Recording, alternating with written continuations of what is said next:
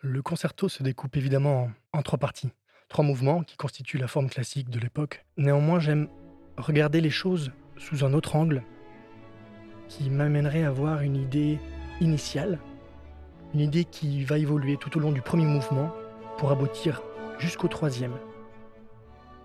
Le deuxième mouvement étant une sorte de, de halte, de repos.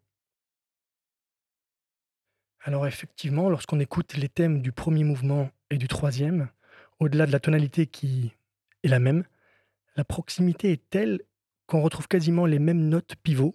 On pourrait presque s'amuser à jouer le thème du troisième à la place du thème du premier et vice-versa.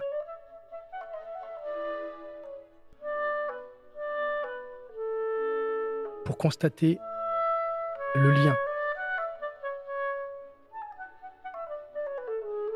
Ce que je trouve le plus fascinant dans cette musique est sa capacité à faire ressortir des questionnements universels qui traversent les époques.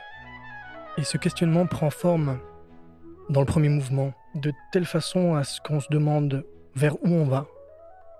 Une idée euh, qui évolue au gré des contradictions, au gré des, des épreuves que la vie serait amenée à nous faire rencontrer.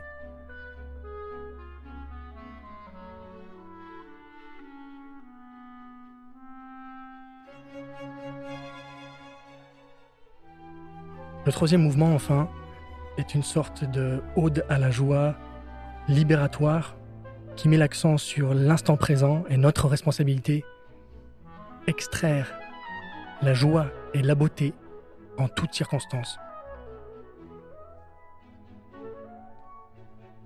Le deuxième mouvement nous amène à nous arrêter dans un registre plus introspectif pour nous questionner sur nous, sur ce qu'on est.